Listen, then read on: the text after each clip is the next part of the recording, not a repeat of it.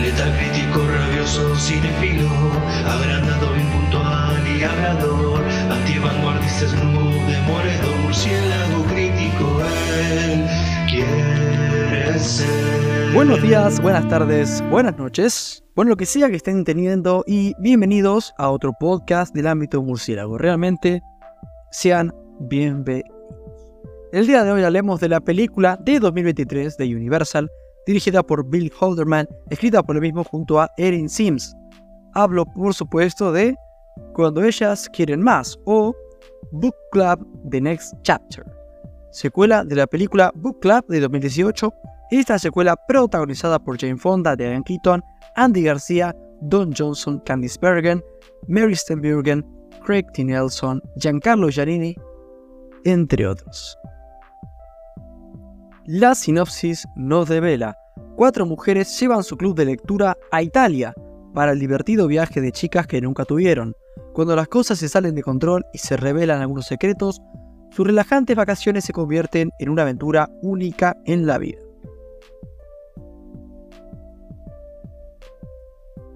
Muy bien. ¿Cuáles eran mis expectativas? Eh, la verdad es que eran moderadas tirando para altas. ¿Por qué lo digo? Principalmente porque la primera película me gustó bastante. Es una crítica ya bastante vieja acá en el podcast, pero pese a lo arcaica que pueda resultar ya, teniendo en cuenta que, bueno, el podcast ha evolucionado un poco, aunque sea para mejor, eh, se entiende lo importante y es que me gustó la peli. Las cuatro actrices principales hacen un buen laboro y como película es bastante agradable de ver. Que cuando de forma totalmente random veo que ya salió una secuela, la cual yo desconocía, dije, bueno, es lo mismo que la primera, pero en Italia. Y bueno, como se suele decir, equipo que gana no se toca. Concretamente, Book Club The Next Chapter. Repite la hazaña o muere en el intento. Secuela facilona o secuela superior. ¿Es una película recomendable? Vamos a averiguar.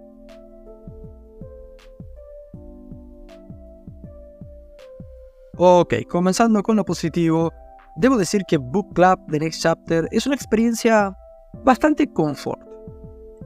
¿Qué es eso básicamente? Una peli relajada, amigable y sin demasiada sustancia, con lo que mal no la pasás. Son cuatro señoras de viaje por Italia, viviendo situaciones cómicas, malentendidos y dudas amorosas. Un poco a la Sex on the City, pero quizá con gente un poco mayor. Aunque sí, hay que decirlo, no eligieron a cuatro actrices cualquiera.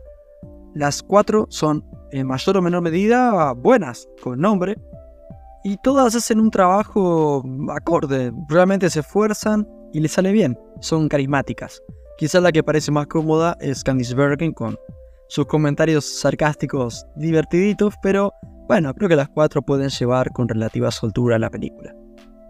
Y si tuviera que decir otra cosa positiva sería que me dieron ganas de conocer Italia. Sí, lindo lugar. Realmente vamos visitando distintas ciudades, pueblos, parajes, lo que sea. Y todo bastante bonito. Eso, sin lugar a dudas, contribuye a que sea una película amigable a la vista. Pasando quizá a lo, no, tan positivo, a lo negativo. La primera película, sin ser una cinta de Oscar, sí tenía más clase que esta secuela. Por empezar, el planteo inicial de esta peli no es muy eficiente. La anterior planteó los conflictos más rápido, más prolijo y en general mejor. Esta secuela como que sí, arranca medio así nomás, pasan algunas cosas y ¡pumba! ¡Ey! Ya nos vamos a Italia. Y termina teniendo que plantear como ciertos conflictos de estos personajes femeninos ya en pleno viaje cuando realmente lo más recomendable es que estas cuestiones ya estén establecidas antes de salir de, su mundo cotidiano. Así que sí, la peli se empieza a ensamblar, ya bien empezada y no está tan bien. Más allá de eso, y volviendo a hacer la comparación con la película, discúlpeme, pero me parece demasiado natural hacerlo, es, es lógico. Yo creo que en el caso de la entrega del 2018, no terminaba sucediendo lo que se podría pensar a priori, y eso era el caer en algo solo para mujeres o chicas, ¿no? Uno escucha la premisa, ve un poco cómo viene la mano y piensa eso. Creo que es una peli medio que para cualquiera, la verdad, la primera. A ver, entrados al caso, creo que cualquier película bien hecha puede ser disfrutada por cualquiera. Sea del sexo que sea, de la edad que sea, no importa. Dicho esto, creo que Book Club The Next Chapter sí es más girly que la anterior. Y no en un buen sentido. Termina siendo más ver a las mujeres estas por ahí en Italia haciendo chistecitos, haciendo cosas femeninas sin demasiada razón de ser, pero sin tener un hilo conductor demasiado fuerte.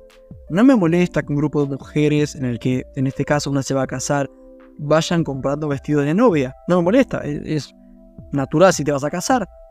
El tema es que no sé a dónde va la peli y me sueltan esta escena que no significa nada por sí misma, es como muy X.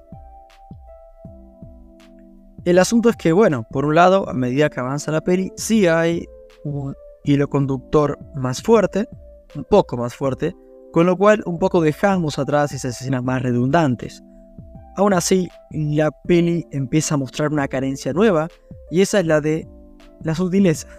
Sí, la peli por momentos se pasa un pelín de cursi, un poco más de sutileza y sobriedad hubiera sido bienvenida. Dicho esto, en una escena de boda, la cursilería es una excepción a la regla, está bien, o sea, no está mal que sea cursi una escena de boda, está permitido, ¿no? En resumen y para finalizar, una película que está pensada para una franja etaria bastante específica, que tal vez la disfrute más que yo. Sin embargo, creo que está lo suficientemente ok como para que a cualquiera le resulte pasable. En lo personal, más que Book Club, The Next Chapter, básicamente la película debería llamarse Tu vieja y sus amigas se van de viaje, la película.